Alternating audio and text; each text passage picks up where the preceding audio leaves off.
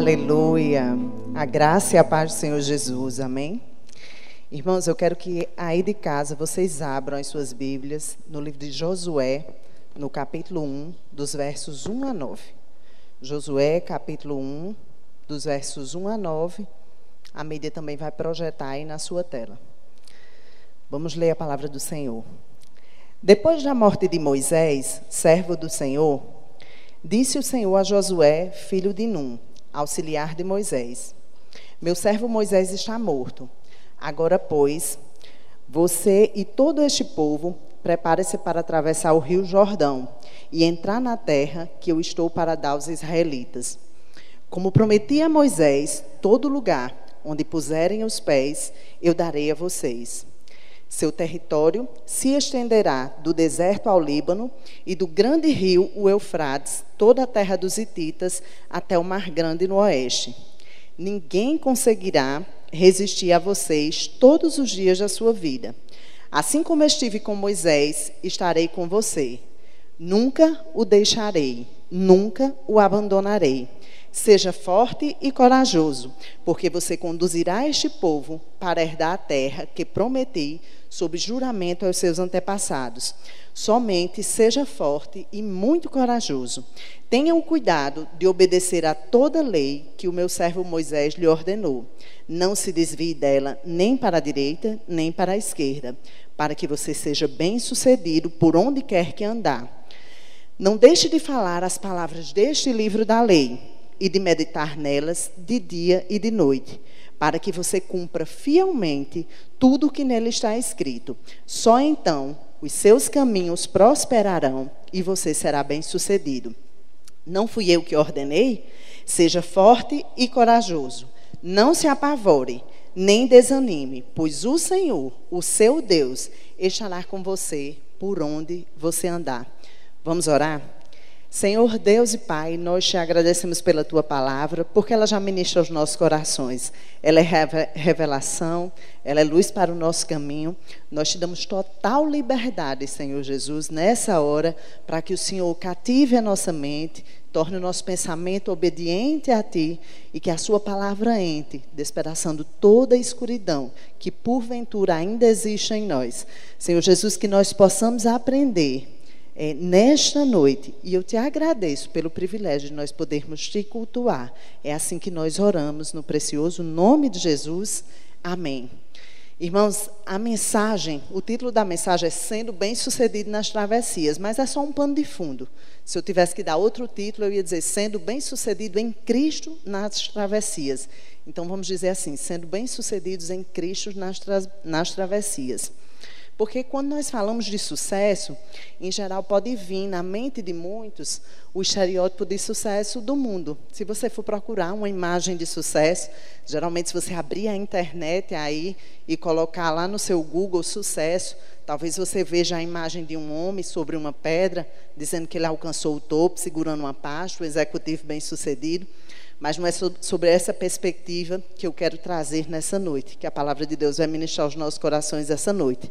Para muitos, ser bem-sucedido pode ser ter uma família próspera, feliz. Você pode ter imagens de viagens, de casas, de uma conta bancária bem abaixada. E se você me perguntar se você pensar nessas coisas pode ser errado, primeiramente eu diria que não, mas a Bíblia fala assim que onde está o nosso tesouro, ali está lá o nosso coração. Você não pode fazer dessas coisas ou desse modelo de sucesso algo que você vai empenhar a sua alma. Porque a Bíblia fala que aqueles que querem salvar a sua alma têm que seguir a Jesus e passar pela porta. Eu não sei se vocês lembram naquela passagem do jovem rico ele queria seguir Jesus. Jesus disse: Venda tudo o que tenha, dê aos pobres e me siga. E ali entristeceu o coração dele. Falar de ser bem-sucedido no reino de Deus é olhar para outra perspectiva. E é isso que nós vamos ver através desse texto. Há uns dez dias, Deus começou a ministrar o meu coração sobre travessias, sobre mudanças. E eu estava meditando em um outro texto que nós vamos ver mais à frente, que era um texto em 2 Coríntios. Mas Deus começou a encher meu coração com esse texto de Josué, um texto que já faz um tempo que eu recebi.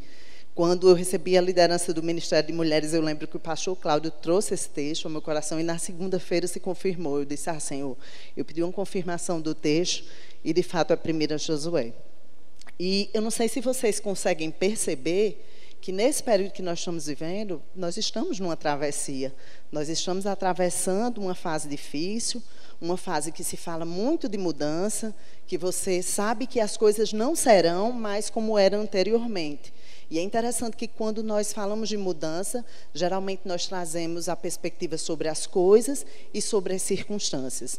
Mas o primeiro ponto que deve chamar a nossa atenção é que mudança fala muito sobre nós. O que é que vai mudar em nós com essa circunstância? O que é que Deus quer que nós mudemos diante dessa circunstância? E aí, isso inclui muitas vezes deixar hábitos passados, começar a priorizar as coisas que devem vir primeiro, buscar novos hábitos. Só que, em geral, nesse texto aqui, a gente vê que Deus avisou a Josué, diz, prepara-te, e ele tinha um tempo de preparo de três dias. Em geral, as mudanças, até mesmo elas sendo previsíveis e avisadas, muitas vezes elas são difíceis. E mudanças em nós, principalmente. Você reconhecer que você precisa mudar e muitas vezes sair daquela zona de conforto, como muito se fala, pode ser um exercício difícil. Imagine essa situação que nós estamos vivendo hoje. É, uma situação que não foi puramente avisada, muitas vezes a gente não teve tempo de preparo e nós tivemos que entrar nessa mudança tão repentina. E dentro dessa mudança repentina, você pode ver que muitos têm buscado uma forma de, de ser bem-sucedido, de sair ileso dessa situação. E aqui nesse texto de Josué 1, Deus traz essa perspectiva, trazendo ferramentas para nós. E muitos podem conhecer esse texto por versículos, como seja forte e corajoso, não te deixarei, jamais te desampararei. Mas hoje a perspectiva de trazer esse texto é que nós possamos sedimentar quais foram essas ferramentas que Deus nos deu para que nós sejamos bem-sucedidos em Cristo. Você já gravou qual é o modelo de sucesso. Então, esse texto continua, porque eu não vou dizer que ele inicia, porque ele continua a partir da morte de Moisés, Moisés estava conduzindo o povo ali para tirar do deserto e levar para a terra prometida. E Moisés morre. Quando Moisés morre, como nós lemos no texto, Deus chama Josué e diz dispõe-te. Eu gosto dessa versão que diz dispõe-te, mas tem outras versões que diz prepara, levanta-te. Chegou a hora de você conduzir este povo. E se nós observarmos, Josué era alguém que caminhava com Moisés. Então eu posso dizer que uma crise se instalou aí a partir da morte de Moisés. Josué deve ter sentido muito. O povo, ele também deve ter sentido por causa da perda do seu líder. Mas instalada a crise, permita-me chamar assim, o povo poderia ter questionado. Mas por que o Senhor levantou Josué? Não podia deixar Moisés até que nós conseguíssemos chegar à terra prometida? E por que, que eu trago essa perspectiva? Porque muitas vezes nós buscamos explicações para aquilo que Deus faz. Mas eu quero lembrar vocês que o povo de Deus ele não vive por explicação. O povo de Deus vive pela promessa. E foi por causa dessa promessa que esse povo conseguiu caminhar. Você pode até lembrar, se você conhece bem essa, essa passagem no Antigo Testamento, que duas tribos e meias, elas resolveram ficar ainda na época de Moisés, numa região em que o terreno ele era, vou dizer assim, ele era próspero, ele tinha pastagens para o gado. Esse povo viu, talvez avistou a terra, mas decidiu ficar. Porque esse povo ele estava muito atrelado à sobrevivência. E nós podemos dizer que essa pandemia, ela foi só um pano de fundo, talvez para crises que já estavam instaladas na sua casa, no seu casamento, nas suas finanças. Crise da alma, porque muitas vezes a sua fé pode estar abalada, você pode questionar a Deus, só que nós não caminhamos somente em busca da sobrevivência. Nós temos que, cam que caminhar em busca da nossa existência em Deus. Esse fato não quer dizer que a gente não vai se importar com os acontecimentos, mas eu não posso deixar que isso conduza a minha vida, a sua vida, Por quê? Porque Deus tem uma promessa para nós. Assim como ele teve a terra prometida, a terra que emana leite e mel, ele deu essa promessa para nós, uma promessa de salvação. E muitos, ao ler o livro de Josué, acham que esse livro é um livro de muitos conflitos e talvez um livro que fale do fim de um povo, mas não. É um livro que traz a salvação do povo por meio de Moisés, por meio de Josué, né, que no início Moisés morreu.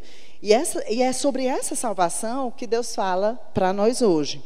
Então, em geral, eu vejo até também, eu quando iniciei a minha caminhada cristã, talvez por ainda estar ali no leite puro espiritual, né, no, na, ainda não tinha tido acesso à comida sólida, há de se pensar que uma vez cristão, nós não passaríamos mais por tribulações, a nossa vida seria vitoriosa, ou seja, Deus daria cabo de, todo, de todos os é, de todos os problemas de uma vez, mas a vida cristã vitoriosa, e esse livro nos traz, a vida cristã vitoriosa é uma vida de recomeços.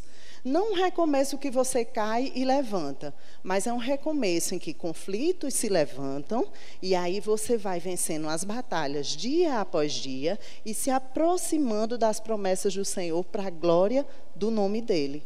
Essa é a vida cristã vitoriosa vitoriosa. Se havia promessa para esse povo, há promessa também para nós. Eu ontem, até com base nessa mensagem, deixei uma mensagem lá no perfil das Valorosas, em que eu falei um pouco desse texto, mas eu dizia assim: olha, nós sabemos que a vontade do Senhor ela é boa, perfeita e agradável. E a vontade do Senhor não é que a gente fique na crise, apesar de que a crise é um nome que eu acho que para brasileiro já é bem conhecido, é, que a gente fique na crise, que a gente fique no deserto, que a gente fique no meio do Jordão e deixe de atravessar. A vontade de Deus pode até passar pelo deserto, pode até passar pelo Jordão. E ainda que Deus tenha dito que no mundo nós teremos aflições, eu devo entender isso como uma advertência, como uma instrução e não como uma promessa. Sabe por que a promessa? A promessa vem depois. No mundo tereis aflições. Eu venci o mundo. Tenha de bom ânimo. A versão é: tenha de bom ânimo, eu venci o mundo. E vencer o mundo é a salvação que nós temos nele. Então a promessa do Senhor é essa: somos vitoriosos quando estamos nele. Na crise, na travessia, e é interessante que Deus diz assim: tem de bom ânimo. Em várias passagens que Deus curou, ele dizia assim: minha filha, a tua fé te salvou, tem de bom ânimo. Por que, que Jesus instruía tantas vezes a gente, mesmo depois de ter curado, a ter bom ânimo? Porque você sabia que a falta de ânimo ela pode ser uma doença? Você pode até já se viciar em estar reclamando, em estar murmurando, em estar naquela situação e não reconhecer que houve melhora daquele ponto. Então, todo cristão, ele tem que ter bom ânimo. E na crise e na travessia, eu tenho, eu tenho que ter disposição para ir com Deus, para onde Ele mandar, tendo a clareza do propósito dele. Como assim clareza do propósito? Isso pode gerar alguma confusão, porque nós não conseguimos discernir os pensamentos de Deus. A Bíblia fala que eles são muito mais altos do que o nosso. Mas Deus disse a Josué: Você vai ter que conduzir este povo para a terra que eu dei, que eu prometi aos seus antepassados. E Deus dá limites. Para onde é que Josué vai? Josué vai para o Mediterrâneo? Não. Josué vai para os limites que Deus deu. Então, para ser bem sucedido, além de ter ânimo, além de ter fé, eu vou estar aqui, nós temos que ter a clareza do propósito de Deus. Porque, de repente, eu posso estar caminhando dentro da minha vontade, achando que é o propósito de Deus. E para ter clareza do propósito de Deus, você precisa ter uma vida de intimidade com Deus, como Josué tinha. Josué certamente se entristeceu pela morte de Moisés, provavelmente ele reconhecia que talvez ele fosse inferior a Moisés, mas ele não teve tempo de se comparar. Ele teve tempo de assumir a posição que Deus tinha dado a ele como liderança e de conduzir o povo a herdar a terra prometida. Deus disse a Josué: dispõe-te, e deu garantias. Quais foram as garantias? Que estaria com ele, que nunca abandonaria. Agora eu pergunto: Deus precisa me dar garantia daquilo que ele vai fazer na minha vida? Não porque ele é Deus, e eu tenho que confiar extremamente no seu caráter. Mas quando ele traz essa promessa, ele traz um incentivo, ele traz um encorajamento, dizendo: Não te deixarei, jamais te abandonarei. E é isso que ele tem dito nas nossas vidas todos os dias, durante essa crise, fora dessa crise, no momento em que você se dispõe a segui-lo, se dispõe a cumprir o seu chamado, é uma promessa dele: nunca te deixarei, jamais te abandonarei. E o Jordão, naquela época, na época em que eles foram fazer travessias, essa travessia, nós vamos ver mais na frente nos capítulos de Josué, se nós lermos, o Jordão ele estava cheio, ele não estava com as águas baixas. E muitas vezes, quando eu falo da vida vitoriosa, é exatamente isso. Muitas vezes você pode dizer, Deus, então por que não pediu para o povo atravessar quando a água tivesse baixado? Deus, porque de imediato o Senhor não abriu o Jordão. Ele poderia fazer isso? Poderia fazer. Eu lembro de uma época da minha vida, faz uns seis anos atrás. Eu passei por uma crise financeira, um momento difícil. E naquela época eu ouvi um testemunho em que a pessoa dizia assim: aí, vou contar de maneira bem breve. Aí, aí, quando eu fui na minha conta bancária, tinha lá um dinheiro. Foi Deus. Eu disse, Deus, por que, que o Senhor não faz isso na minha conta? Ele disse, porque eu não prometi colocar dinheiro na sua conta bancária. Eu prometi suprir todas as suas necessidades. Então, aqueles que caminham fazendo a vontade de Deus, não tem tempo para ficar esquadriando quais são os planos de Deus. Eu tenho que entender que crises, que situações que se instalam na minha vida, algumas vezes eu posso até ter provocado, mas algumas vezes Deus permite, porque Ele quer me conduzir a uma terra de promessa. Ele quer me conduzir a um caminho de salvação. Ele quer me conduzir a uma vida que Ele garantiu que teria abundância. Deus deu uma palavra para essa igreja, como faz todo ano, um tempo de avançar. E até fazendo as minhas próprias reflexões, nós podemos pensar assim: ah, avançar, então se Deus manda avançar, Ele vai deixar a pista livre e nós vamos com todo o vapor. E de repente vem essa pandemia, nós ficamos limitados, até parecemos ficar limitados, mas nós já vamos perguntar a Deus quais os limites colocados por Ele, porque Ele deu limites a Josué, então Josué avançaria de acordo com o que Ele colocou. A palavra que Ele trouxe para essa igreja diz assim: alarga a tua tenda, que você vai crescer. Então Ele tem limites e eu tenho que confiar nessa promessa. Não tenho, nós não caminhamos pelaquilo que vemos, nós caminhamos por fé e não por vista. Então, as duas tribos, aquelas que eu já falei para vocês, que decidiram ficar, eles ficaram avistando a terra prometida, mas resolveram não acessar. E é isso que acontece. Muitas vezes nós sabemos da promessa de Deus, mas não acessamos. E para acessar as promessas de Deus, eu já preguei aqui uma quinta-feira dessa, nós temos que passar pela porta, que é Jesus. Então, nenhuma das boas promessas no, no, Senhor vão se cumprir se nós não passarmos essa porta. Eu estou falando que você tem que atravessar a porta e atravessar a porta para poder acessar as promessas de Deus. Ao atravessar o Jordão, que nós podemos encarar as crises, as dificuldades como o Jordão da nossa vida, ao passarmos por desertos e lutas, nós devemos perguntar ao Senhor qual é o limite, para onde é que eu vou avançar, até onde nós vamos. Como é que eu posso ser bem-sucedido nessas travessias desses jordões e dessa, desses jordãos e dessas crises na nossa vida? Eu tenho que ter fé, disposição, por isso que eu gosto da, da versão que diz dispõe-te, porque dispõe-te é um guerreiro pronto, é um soldado pronto, eu estou pronta, Senhor, para ser usada. É ter força, é ter coragem, é ter clareza do propósito de Deus para que nós não caminhemos segundo a nossa vontade, achando que o nosso senso crítico está acima daquilo que Deus determinou, e é ter embasamento na palavra e uma vida de santidade. Deus instruiu no verso 8: Não cesses de falar a Josué, não cesses de falar deste livro da lei. Medita de dia e de noite, faça tudo quanto nele está escrito.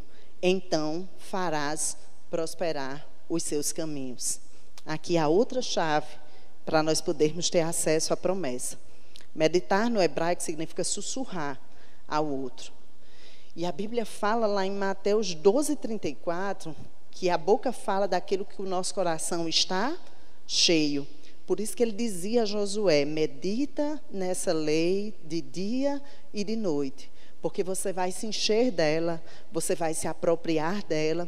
E eu gosto de usar o termo assim que a palavra revela.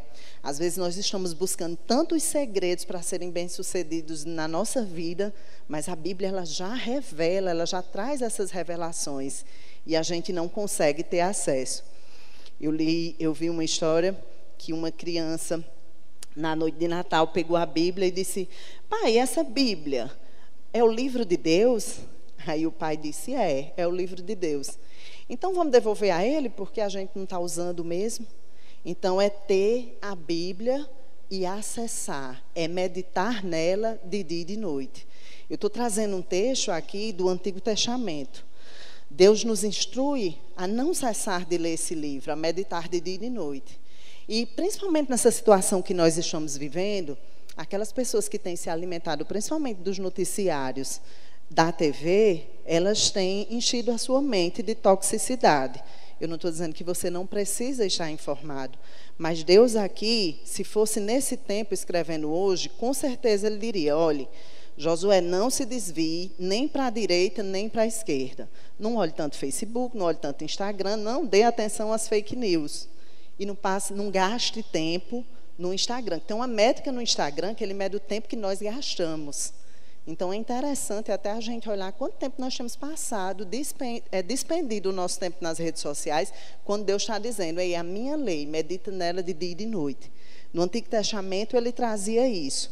2 Coríntios 3, nos versos 2 e 4, a Bíblia diz assim: Vós sois a nossa carta, escrita em nossos corações, conhecida e lida por todos os homens sem dúvida, vocês são uma carta de Cristo, que mostra os resultados do nosso trabalho em seu meio, escrita não com pena e com tinta, mas com o Espírito de Deus vivo e gravada não em tábuas de pedras, mas em corações. Além da Bíblia dizer que nós já devemos meditar na lei de dia e de noite para ser cheia dela, no Novo Testamento diz que nós somos a carta. Nós somos a carta escrita pelo Espírito Santo de Deus. Somos uma carta viva de Deus. Eu não sei se vocês já ouviram a expressão que diz assim: vocês são a Bíblia que todo mundo está lendo, ou que o Evangelho está lendo. Em outras palavras, é isso que 2 Coríntios diz. Entre meu modo de viver, de agir e de falar, não pode haver dissonância. Eu não posso, de repente, ler uma coisa, me dizer cristã e praticar outra. Então, eu sou a carta que o povo está lendo. E, de fato, talvez nesse período nós sejamos um pouco mais atingidos, ou mesmo quando você está dentro do propósito de Deus. Porque quem não compreende vai dizer que talvez o que você faça é loucura. Mas nós precisamos avançar. E foi assim que Josué rompeu. Deus instrui Josué a meditar nessa lei de dia e de noite. E para nós, como eu disse, nós somos a carta. Como ser bem-sucedido nas travessias? Mais uma vez, fé, disposição força, coragem, clareza do propósito de Deus, no caso, conquistar a terra prometida, embasamento na palavra e uma vida de santidade. A Bíblia já diz: sede santos, porque eu sou santo.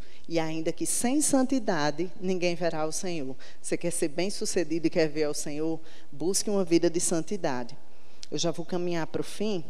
Todos nós, quando atravessamos algumas crises, eu disse lá no início que as crises elas geram mudanças e as primeiras mudanças talvez sejam em nós. E talvez você diga assim: ah, eu estou entendendo que você se refere que a mudança é uma mudança para melhor, mas eu atravessei uma crise que me deixou muito mais amargurada, que me deixou mais ferida e sem forças.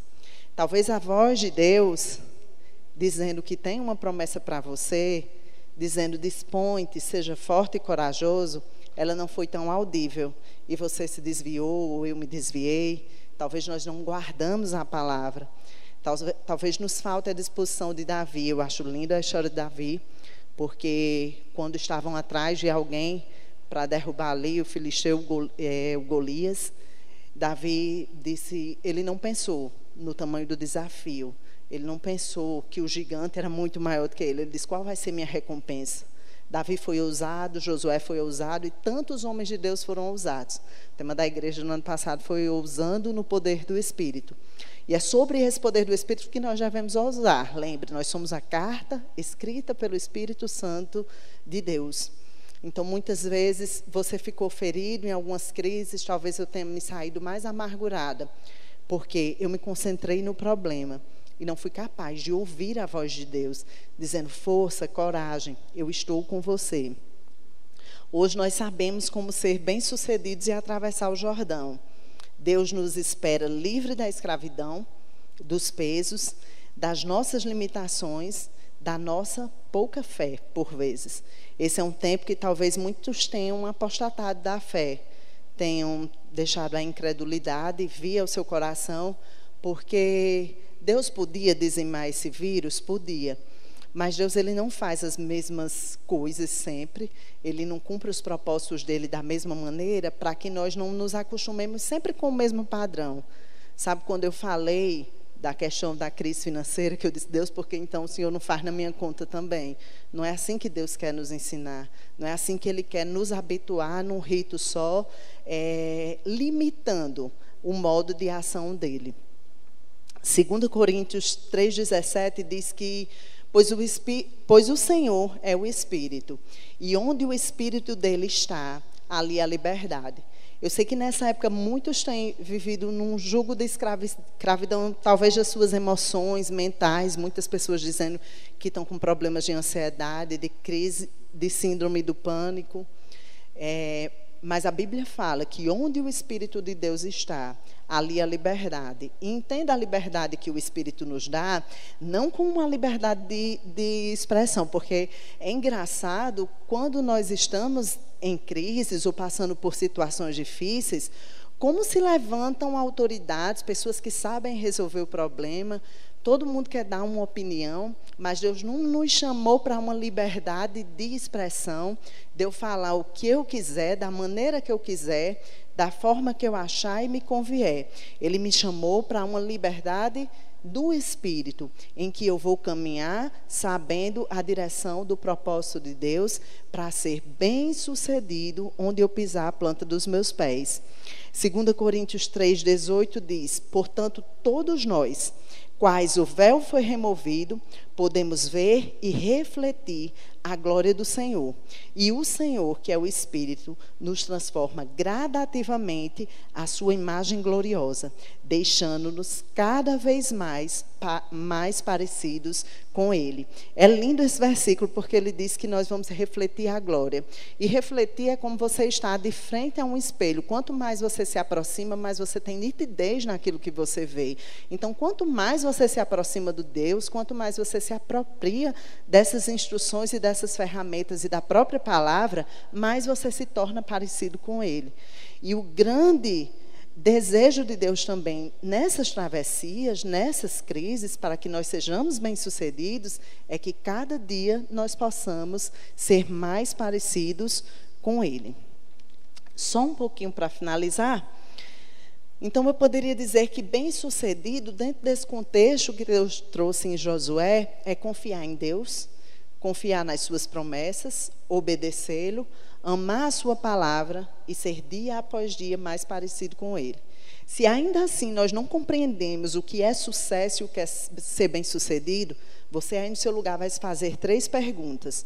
Obedeço à vontade de Deus, obedecemos à vontade de Deus, recebemos o poder do Espírito Santo de Deus, servimos para a glória de Deus. Se respondermos de forma afirmativa a todos esses questionamentos, nós somos bem-sucedidos. Então está aqui na palavra de Josué o segredo de, de ser bem-sucedido em Deus. E nesse momento, eu quero que você entenda que assim como Josué ele foi chamado, nós somos chamados a cumprir um propósito do Senhor. E muitas vezes você ainda se pergunta qual o propósito de Deus para a sua vida. Jesus disse: olhe, deixe tudo e siga-me. Ele nos chama para seguir, para nos apropriarmos desse. Nesse momento, nós, antes de nós ministrarmos o louvor, eu quero orar com vocês acerca dessa palavra, para que nesse dia Deus venha alinhando nos reconectando com esse propósito dele. Eu sei que muitos têm atravessado crises ainda como eu disse, que vão além do pano de fundo dessa pandemia, que só foram um pouco mais agravadas ou exacerbadas, que vieram à luz. Crises que podem, de fato, ser resolvidas quando Deus acende a luz na nossa vida, porque Ele diz que é a luz do mundo, quando Ele acende e traz clareza. Então, eu, eu vou orar por vocês antes de nós ministrarmos o louvor. Senhor Deus, nós te agradecemos pela tua palavra, Senhor. Te agradecemos por esse momento, Pai. Ó oh Deus, como é precioso abrir a tua palavra e saber, saber que ela revela tanto sobre nós. Ela revela tanto sobre aquilo que o Senhor já deixou para nós. Pai, nós temos o desejo de cumprir todos os propósitos em Ti. Nós sabemos que fomos chamados, cada um com um fim específico, de levar o Teu Evangelho, de viver uma vida plena, de ser bem-sucedido, Senhor Jesus, onde nós pisarmos a planta dos nossos pés. Senhor, nós queremos de fato seguir esse modelo de sucesso em Ti, não o modelo de sucesso que o mundo coloca, Senhor, em que muitas vezes nós temos buscado ganhar tantas coisas e perdido a nossa alma, Senhor. E quando conquistamos, encontramos um vazio dentro de nós, porque essas coisas muitas vezes elas não fazem sentido, Senhor Jesus. Ah, Pai, que o Senhor acenda a luz nessa noite em cada coração, Senhor Jesus dando clareza do teu propósito, Senhor Jesus. Ah, Pai, não nos deixa nos desviar nem para a direita, nem para a esquerda, porque aquele que vive uma vida de santidade no Senhor tem vida reta, Senhor Jesus. E é assim que nós queremos nos apresentar, Pai. Nos faz atravessar esse Jordão, confiando que o Senhor está conosco, Senhor. Ah, Pai, ainda que as muitas águas tentem tumultuar, ainda que o Senhor não abra o, o Jordão, ainda que o Senhor não leve embora essas circunstâncias que são dolorosas na nossa vida, o Senhor pode lançar o teu cuidado, o teu consolo, nos dar instruções, Senhor Jesus, para que nós sejamos bem-sucedidos e vitoriosos no Senhor. Pai, alcança as casas nesse momento, aquelas pessoas que verão essa ministração depois, Senhor Jesus. Que o teu Espírito Santo ministre, porque, como foi falado aqui, nós somos a carta, Senhor, que muitos estão lendo. Ah, Senhor, a carta escrita pelo teu Espírito, não foi por tinta, não foi por pena, mas foi o teu Espírito Santo nos moldando, Senhor Jesus, fazendo-nos a tua vontade, fazendo-nos a tua imagem e semelhança, Pai. No nome santo e precioso de Jesus, é assim que nós oramos, Pai.